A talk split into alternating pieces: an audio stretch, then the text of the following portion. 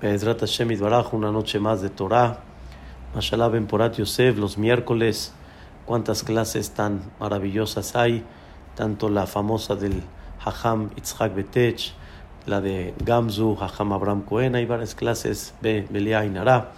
Pero el día de hoy, hace semana y media aproximadamente, me pidió esta Rina Ashkenazi que Bezrat Hashem este, si podíamos dar el día de hoy una clase de Ilun Ishmat de su querido padre Mordejai ben Rina, Ruach Hashem Tenihainu Began Eden, al igual también de Barak ben Deborah, Be'ezrat Hashem Baraj de la familia Ben Hamu, y por último de Eduardo Ishak ben Fortuna, que Bezrat Hashem esta clase sea para ellos enaltecer su alma, Ruach Hashem Tanihem Began Eden que Vedrat Hashem, el espíritu de Boreolam, los ponga en Gan Eden. Habíamos puesto el título de la plática Tengo alguna misión, tengo una misión en específico. Realmente hay muchas cosas que hablar sobre esto. He platicado ya al principio, el lunes dimos una clase también ahí en Gamzum sobre el mejor consejo de Shelomo Amelech, pero hoy me quiero enfocar en algo maravilloso en algo muy bonito y muy especial.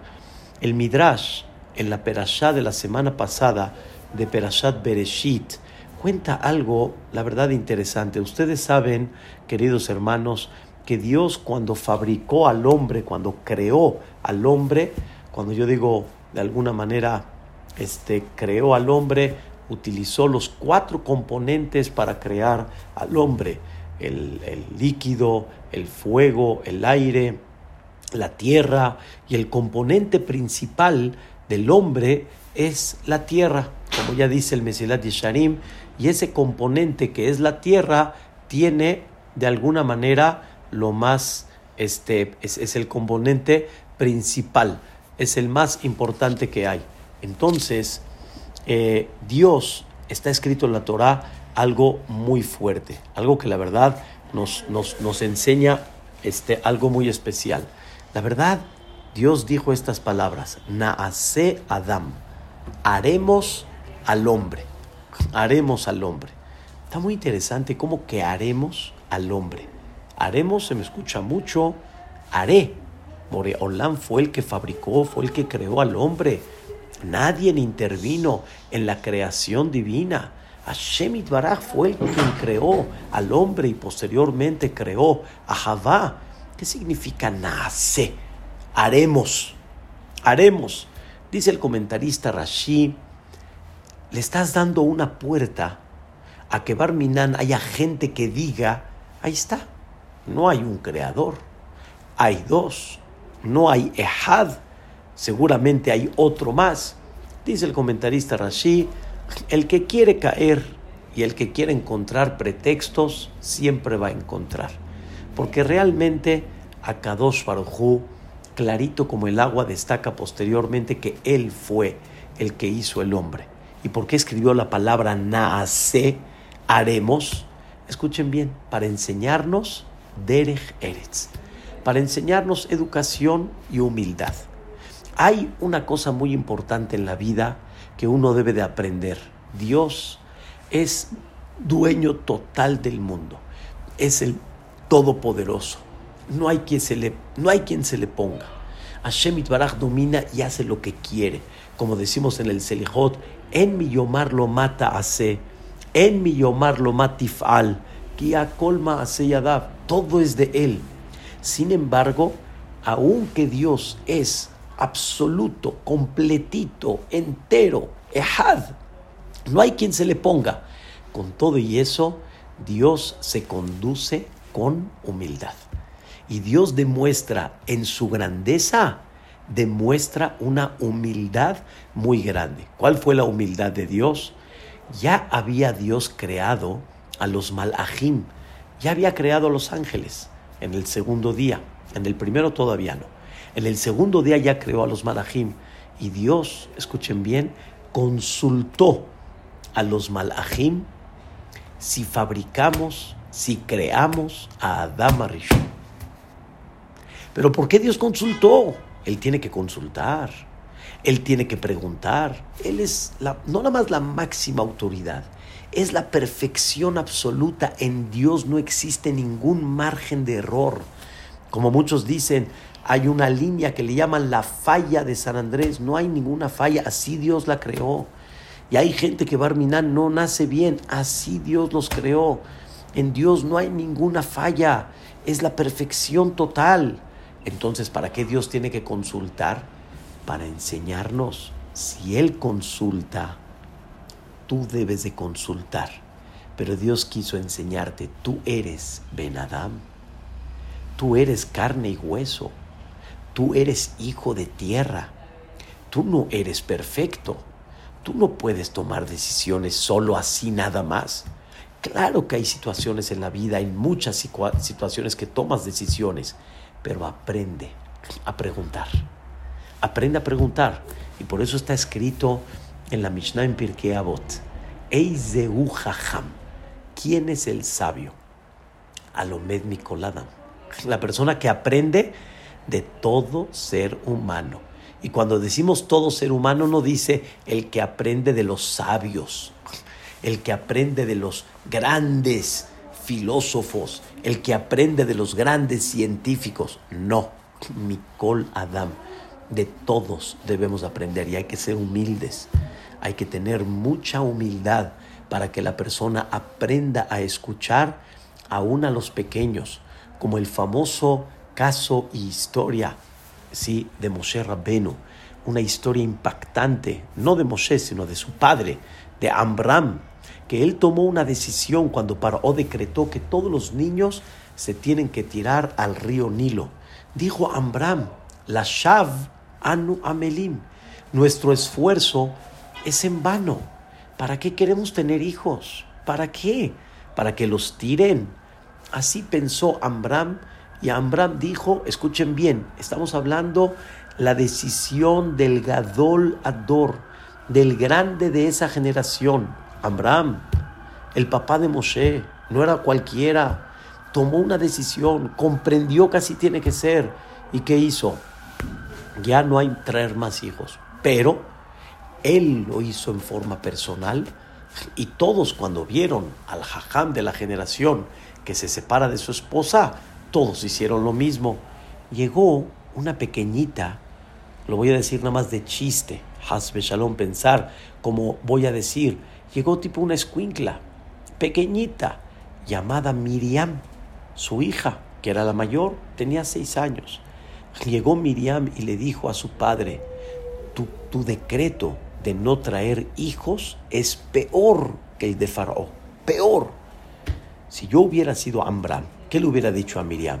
Eh, eh, escuincla, vete al GAN, vete al kinder, órale, Tú a mí me vas a decir mi decreto, el decreto de Paró. ¿Quién eres tú? ¿De dónde veniste? Amram entendió que hay una jovencita pequeña, aunque para nosotros es una niña, pero ya tenía una madurez mayor. Por eso con respeto hay que hablar con Miriam. Nada más lo dije de chiste. Pero Miriam dice algo, hay que escuchar. Hay que escuchar. Y escuchen bien, muchas veces Dios te manda mensajes por medio de los niños.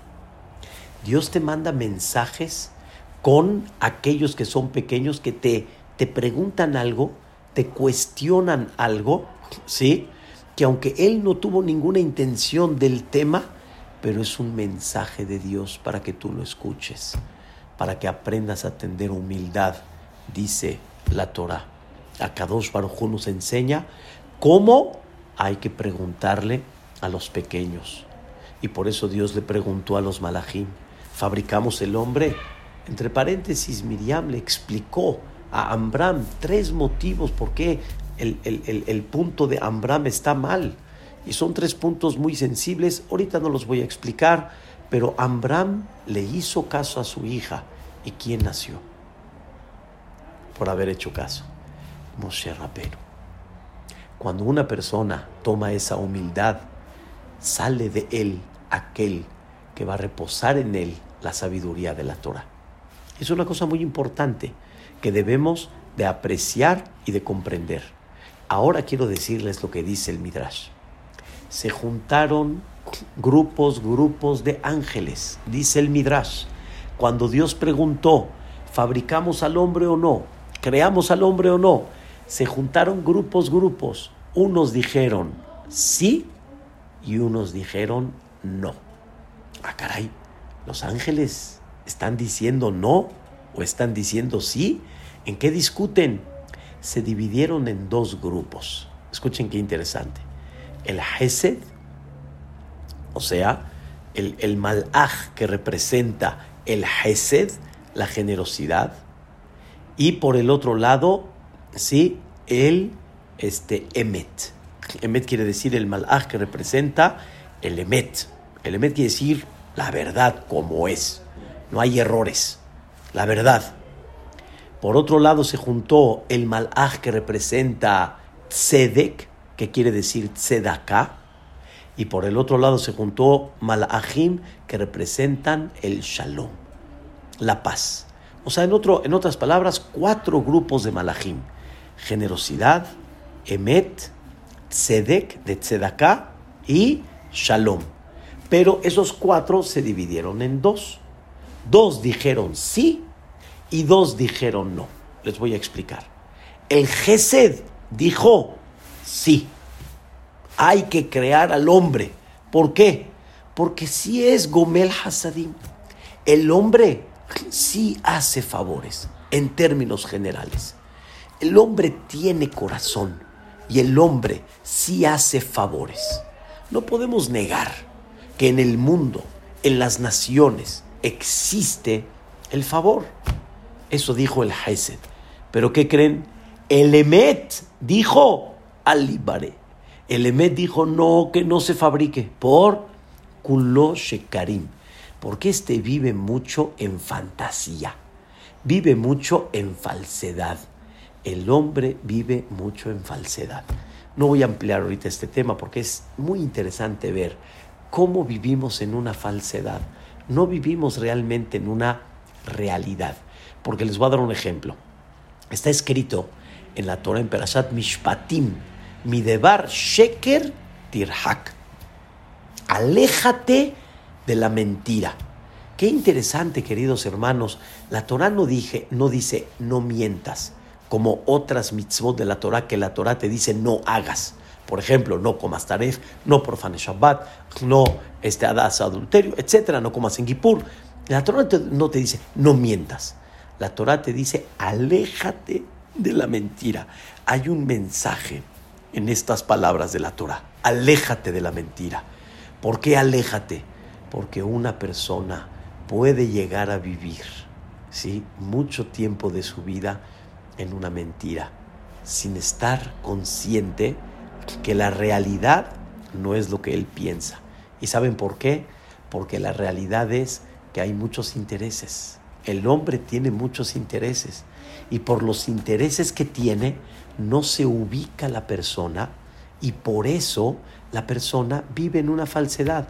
No estamos hablando nada más mentir por mentir, pero estamos hablando en una falsedad que no es real. Aléjate de la mentira. Por ejemplo, hay un clásico de todos, mañana te lo traigo. El mañana te lo traigo, ¿saben qué significa? Yani es una manera de quitártelo de encima y con tal de que te lo quites de encima, dices mañana te lo traigo. Pero llegó el mañana y no se lo trajiste. O sí querías traérselo, pero no hiciste nada para recordar. Ah, ni como que, ah, si me acuerdo te lo traigo. Pero si hubiera sido la luz que te la cortan, uh, no hubieras, te hubieras acordado y hubieras pagado la luz. Así vivimos mucho en muchas cosas de la vida. Entonces el Emet le dijo a Dios, no hay que fabricar al hombre. Ok, entonces tenemos a que dice que sí y el Emet que dice no. Ok, tenemos otro, otras dos. Sedek, que es Sedaká, se une con el Gesed y dice, sí fabrica al hombre. ¿Por qué? Porque da, da Sedaká. Da Sedaká. ¿Saben cuánta gente altruista hay en el mundo? ¿Cuánta gente ha donado para los hospitales, para las, los orfanatorios, para gente necesitada? No nada más el yudí. Me queda claro que el yudí se destaca en algo muy especial. Pero en el mundo existe el hombre que da. Existe el hombre, vean ustedes. Lo he visto cuando yo vivía frente a la Cruz Roja y habían problemas, Barminán, en ciertos países cuánto juntaban y cómo llegaba la gente con botellas, con comida, con ropa. Goim y Goim llegaban, pa, pa, pa, pa, pa, pa, pa, pa, Es una cosa increíble. El hombre tiene tzedaká. Entonces dice el malach de tzedaká, hay que fabricar al hombre. El hesed y la tzedaká dijeron, fabrica al hombre. El hombre es generoso y el hombre da tzedaká. Pero ¿qué creen? ¿Quién está el contrincante del tzedek? En el primero era el Emet. El Emet dijo, no, es, es pura falsedad. No, no es muy real. Y realmente vean ustedes cómo vivimos en un mundo falso. Que el Chapo que ya declaró, que el general tal, que ahí va por Peña Nieto y que van por... A la historia todos, hombre, los shaker. O sea, es, es increíble. Pero hay un Tzedek y un Gesed que dice que sí. Un Emet que dice que no. ¿Quién es el cuarto? Shalom. Shalom, la paz que creen que dice, no fabriques al hombre. ¿Por qué? Dice el Shalom, porque este es que tata. Este es puro pleito. Este le gusta el pleito. Le gusta. Señoras y señores, queridas Talmidot, es increíble. Yo desgraciadamente, pues así fue. Vi películas cuando yo era joven, sí, le da abonenu cosa que al final no tiene ningún sentido. Pero ¿qué creen?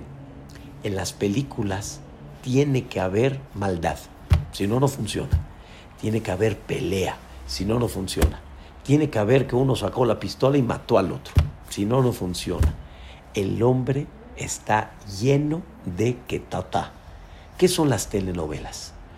¿Qué son las telenovelas? Pleito. Le conquistó a la otra, le confiscó a esta, la hizo acá, hizo así. O sea, es una cosa, la verdad, este, impactante. Impactante. Créanmelo, no se puede creer. Pero es verdad, el hombre es que. Hay algo, señoras y señores, que yo no puedo entender. ¿Cómo hay gente que se pueda sentar a ver una pelea de box? No puedo captarlo. Ya lo convirtieron en un deporte. Deporte deporte pegarle al otro en la cara, sacarle sangre, ¿sí? Y después hacerlo después de 40, 50 años, Barminan, Dios no lo quiera, el Parkinson, otra cosa. Allah, esto, ¿qué es esto? ¿Y las luchas libres? ¿Qué, qué, qué, qué sentido tiene? Eso es lo que dijo el Shalom. Es lo que dijo el Shalom. Pero ¿qué creen? ¿Qué creen? Vamos a quitar las peleas, los pleitos, vamos a hablar algo más sencillo la shonara. ¿Qué es la shonara?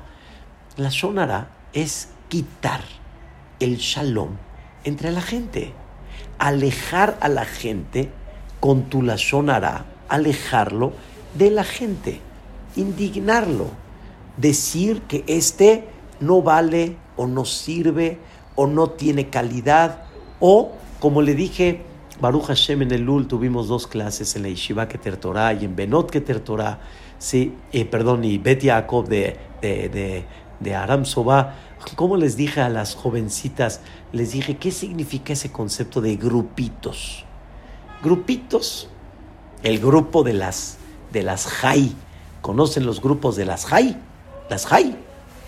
Las Jai, no de David Merced, Jai Bekayam, las Jai, las que dicen que esos son de otra calidad, que no pueden tocarle las puertas cualquiera y de repente puede llegar una y como que, rojo, tú no eres de acá, tú vete de acá. ¿Eso qué es? Eso no es shalom. Eso no significa realmente paz. Paz significa que todos estamos integrados. Claro que cada uno tiene una forma de ser, pero no hasbe shalom, este, este, alejar a gente, hacerla sentir mal, hablar la shonara de ellos. Entonces el shalom que dijo, no fabriques al ser humano. ¿Por qué? que tata. Entonces, vamos a resumir. Tenemos la generosidad y la tzedaká que dicen sí. Tenemos el emet y el shalom que dicen no. ¿Qué dijo Dios? Tiró al Emet y al Shalom a un lado y dijo, con todo y eso vale la pena fabricar al hombre por el Hesed y por la Tzedakah. Vale la pena. Aún de que hay problemas de Shalom, hay problemas de Emet, pero vale la pena con tal de que la persona trabaje el Hesed y trabaje el Gemilut Hasadim. Entonces escuchen bien, ¿eh? Sale que nuestra existencia, ahí va, ¿eh? nuestra existencia es nada más por dos malachim que nos apoyaron, Hesed y Tzedakah. Pero si no hay Gesed y no hay Tzedaká, la persona no tiene razón el por qué tiene que vivir. No tienes por qué vivir. Porque realmente el Emet dijo que no. El Shalom tampoco. Entonces sale que nosotros tenemos dos motivos el por qué. Obviamente, no es nada más algo metafórico, es el malaj que representa el Gesed. Es que todas las cosas que hay en el mundo, aún los conceptos, tienen un representante allá arriba. Por eso, por ejemplo, se explica que cuando los árboles estaban tomando la decisión si sale el árbol, la madera, sabor, fruto o no, se refiere al malaj que representaba eso. Es un tema profundo según el Zohar Akadosh. Pero de todas maneras, en el punto que estamos hablando, ve, vean nada más Vea nada más qué cosa tan increíble. Sin Gesed y sin Sedaká, papacito lindo, no tienes por qué estar aquí, mano. O sea, si nada más estás pensando en ti, no tienes por qué estar aquí. ¿Sabes qué? Te, te pongo de regreso. Con esto, queridos hermanos, Talmidot, quiero decirles algo impactante. Impactante. Todas y todos sabemos la historia de Sedom Baamora. Sedom Baamora, que Dios destruyó a cinco ciudades, Sedom Baamora, Admautzboim y Tzoar. ¿Ok? Dios destruyó. ¿Por qué? ¿Por qué Dios destruyó a Sedom Baamora? ¿Qué, ¿Cuál era el problema? La Torah no especifica así muy claro cuál era el tema de Sedom Baamora. ¿Qué creen, queridos hermanos? ¿Cuál era el problema de Sedón Amora? ¿Cuál era el problema? Dice el Pasuk en Yehezkel. Por eso es muy importante estudiar los profetas, porque muchas veces descubren cosas que la Torah misma no lo, no lo aclaró por obviamente sabiduría divina. Y Yehezkel Anabí sí explica cuál fue el problema. ¿Cuál fue el problema de Sedón Amora? Ahí les va. Yad Ani Beevión lo ejezika. La mano del pobre y del pauperio no quiso mantener. Sedón Baamorá era una, era, era, eran cinco ciudades privilegiadas. Todo lo que hoy en día es el mar muerto, que es árido, que es todo salado, antes era la tierra más hermosa en todo Eretz Israel hermosa, fructífera, hermosa, vegetación, increíble. Pero justamente de tanta verajá que tenían, que les daba celo y egoísmo, que llegue gente y tenga provecho y les quiten de su bendición que tienen. Así, ya ni en otras palabras, me estorbas, me vas a quitar de lo que yo pudiera disfrutar y gozar yo solo. Entonces tenían reglamentos muy raros, muy raros, reglamentos que la finalidad y el propósito, escuchen bien, es que la gente no se acerque a, esa, a ese país, vamos a decir así, a esas ciudades. Por ejemplo, Eliezer, el siervo de Abraham vino, llegó a, a Sedom y de repente una persona le tiró una piedra, pero directo, al tiro al blanco, y le sacó sangre. Llegó Eliezer y dijo, ¿qué te traes? El otro dijo, ¿qué? Te voy a llevar al DIN, al juicio. Vamos al juicio. ¿Qué creen que dictaminó el juez? Eliezer, le tienes que pagar al que te echó la piedra. ¿Por? ¿Por qué tengo que pagar? Muy simple, porque en aquella época sacarse sangre era muy sano. Antes la gente de vez en cuando se sacaba sangre y eso ayudaba a regenerar la sangre. Era, era muy sano. Entonces este hombre te hizo un favor, te aventó la piedra, te sacó sangre, te hizo un favor, tienes que pagarle. Eliezer dijo, ah, sí. Agarró Eliezer una piedra y se la aventó al juez y le sacó sangre. Y le dijo, mire, señor juez, usted me debe a mí, yo le debo a él, usted páguele directo a él. Y se fue Eliezer. ni pensaron que lo iban a agarrar de baja. Era muy astuto Eliezer. Pero ¿qué creen? Hicieron cosas para que la gente diga a estas ciudades no vayas. Había un pobre, cuenta el Talmud, que estaba un día vivo, dos días vivo, tres días vivo. Dijeron en ese momento, escuchen bien, dijeron en ese momento, no puede ser. Si aquí nadie le da pan al pobre, no puede ser que siga vivo. Ya tenía que estar o muerto o no tenía que estar acá.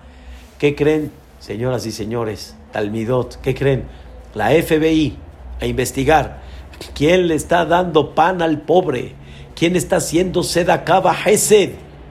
Y cacharon a la hija de Lot, escuchen, ¿eh? Cacharon a la hija de Lot dándole pan al pobre. Agarraron a la hija de Lot, la pusieron frente a un panal de abejas, la llenaron de miel para que las abejas barminan, barminan, se la coman, se la acaben. Y sobre eso dice la Torá que Boreolán bajó a este mundo para escuchar a Quetzalcatá, el grito de esta jovencita que era la hija de Lot.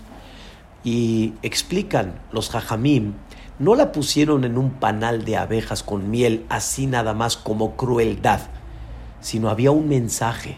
Escuchen cuál fue el mensaje.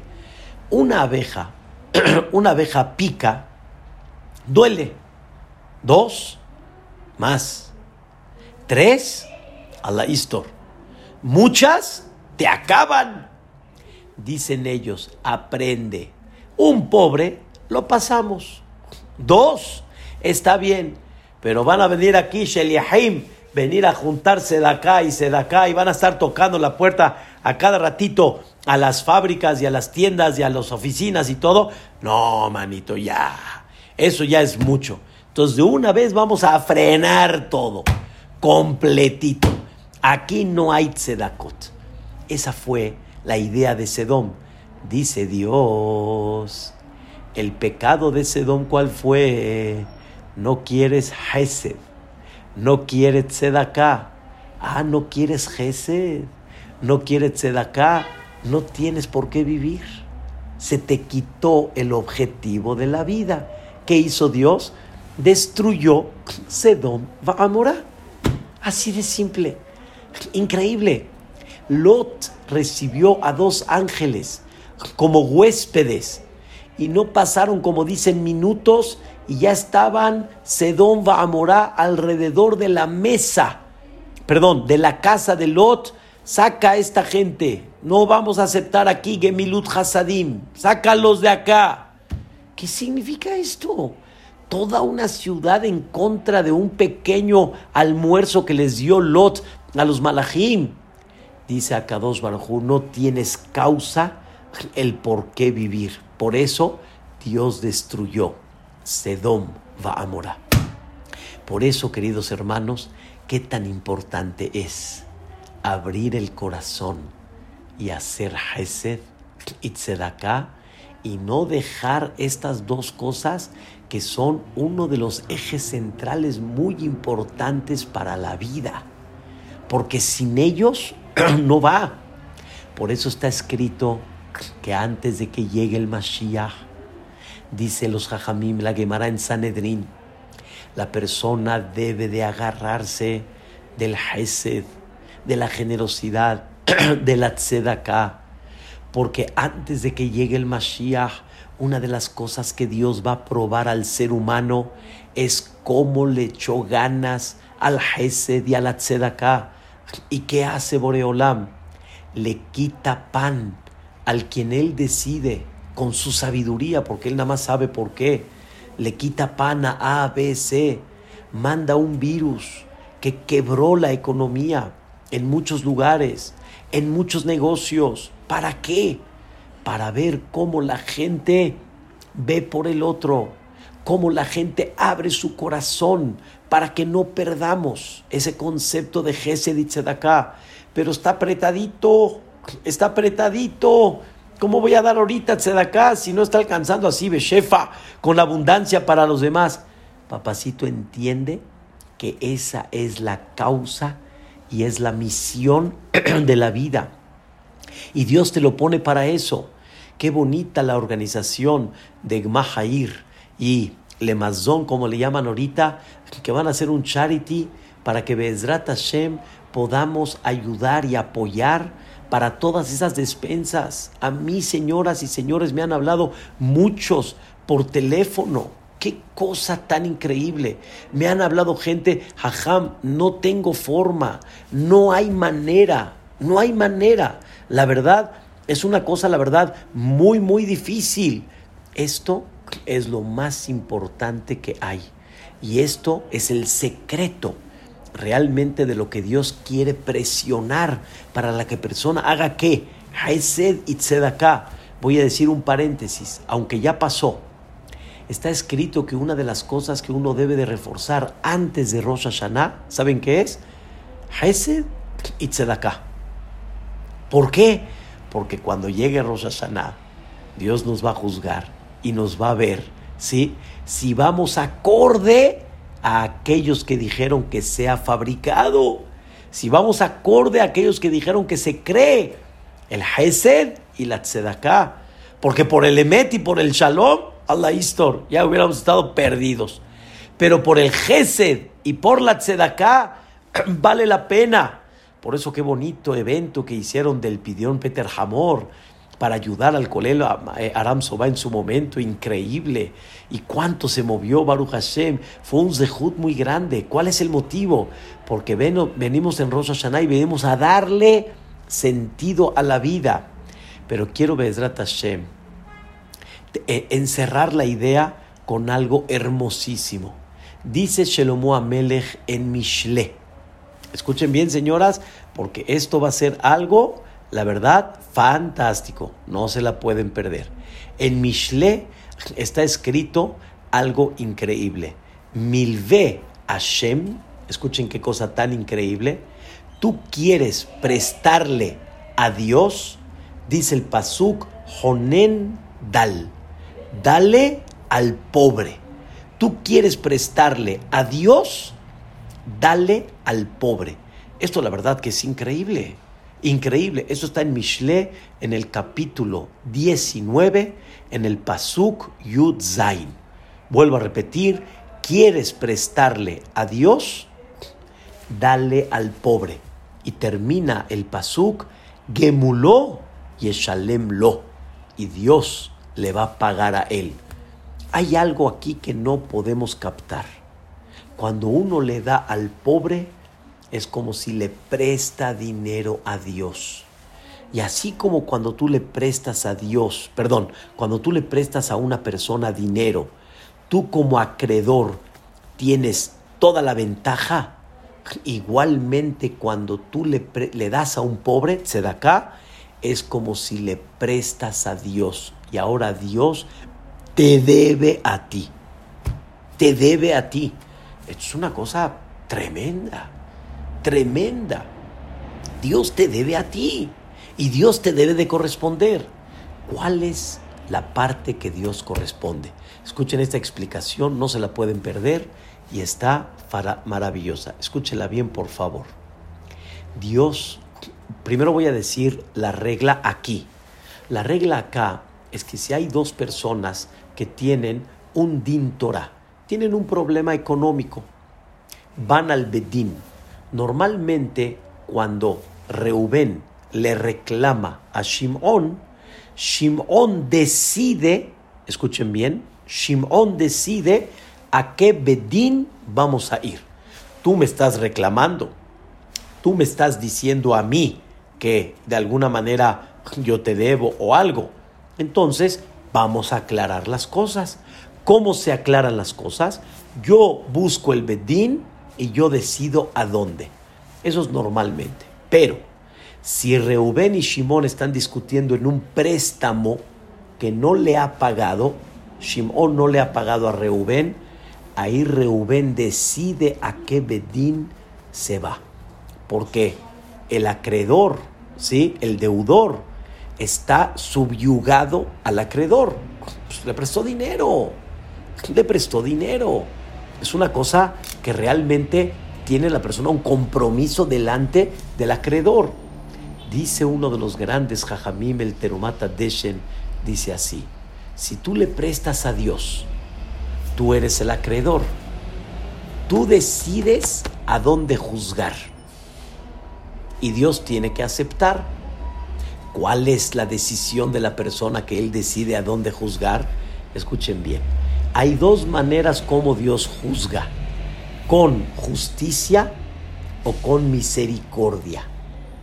Si es con justicia, que Dios guarde. Como la persona que falló, falló. Como la persona que no pagó la luz, a la compañía de luz no le importa por qué no pagaste la luz, el error que hubo, no pagaste la luz, se suspende. Punto. Pero hay rahamim. Hay una, hay una forma de juzgar por medio de rahamim. Ah, por medio de rahamim es otra cosa. Es otra cosa. Es otro juicio. Dice el acreedor, yo quiero que me juzgues con misericordia. ¿Por qué? Porque yo le di al pobre y yo decido dónde se juzga. No con justicia sino con qué? Con rahamim, con misericordia.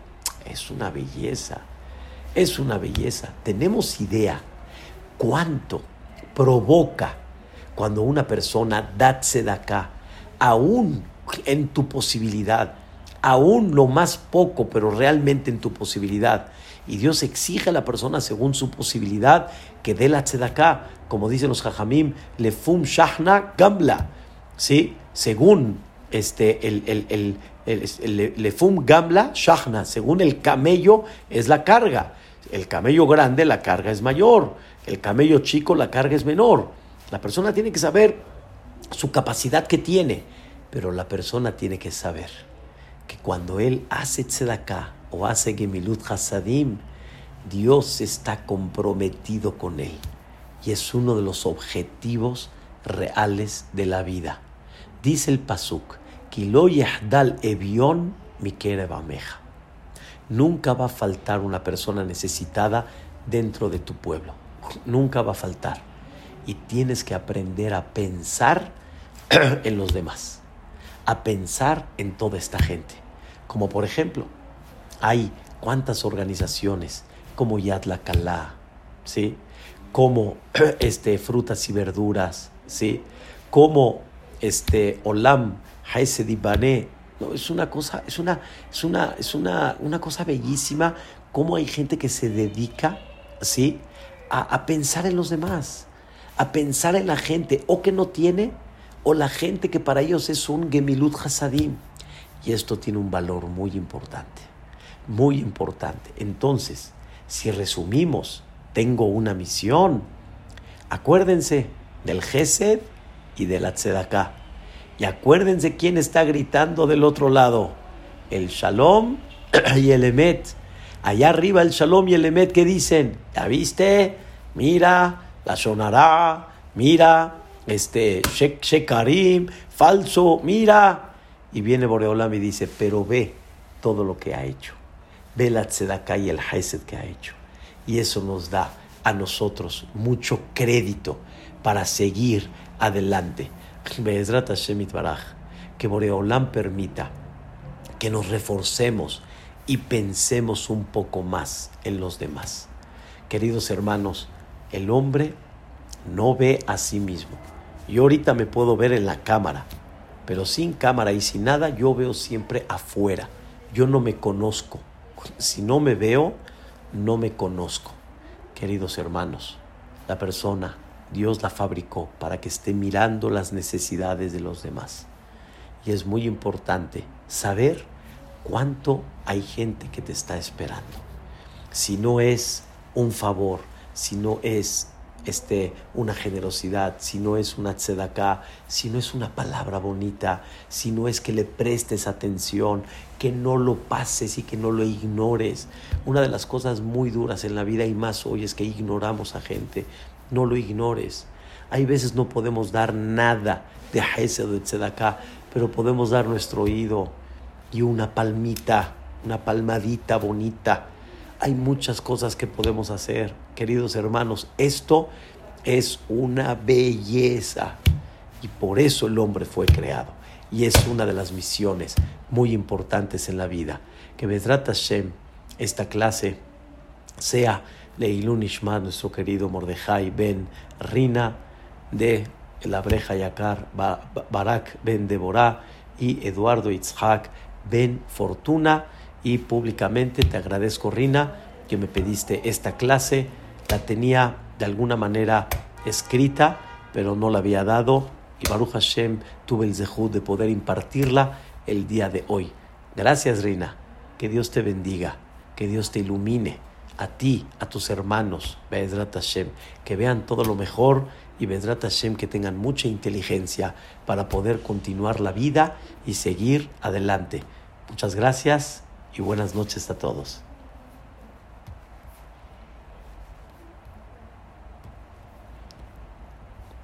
Eh, un minuto.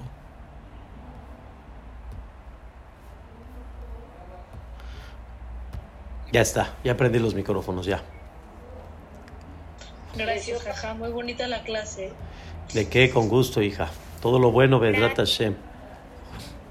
Eh, grabé la clase, Bedrat Hashem Aparte que está en Facebook, también la grabé en audio y Vedrat Hashem te la mando, primeramente Dios. La subo y te la mando ahí en tu WhatsApp. Yo quiero que me la mande, ¿cómo lo puedo hacer? Este, yo se la mando a Rina, Vedrat Hashem, y, y Rina Vedrat Hashem que me ayude y que la mande a los demás. Para que Vedrat Hashem. Al contrario, me da mucho gusto a todas y qué bueno que se asociaron en esta hermosa este, clase que Vedrat Hashem nos enseña mucho. Cuídense mucho y Vedrat Hashem Itbaraj, que veamos pronto la llegada del Mashiach Tzidkenu. Papi y mami, un beso para todos. ¿De qué? Con gusto, con gusto.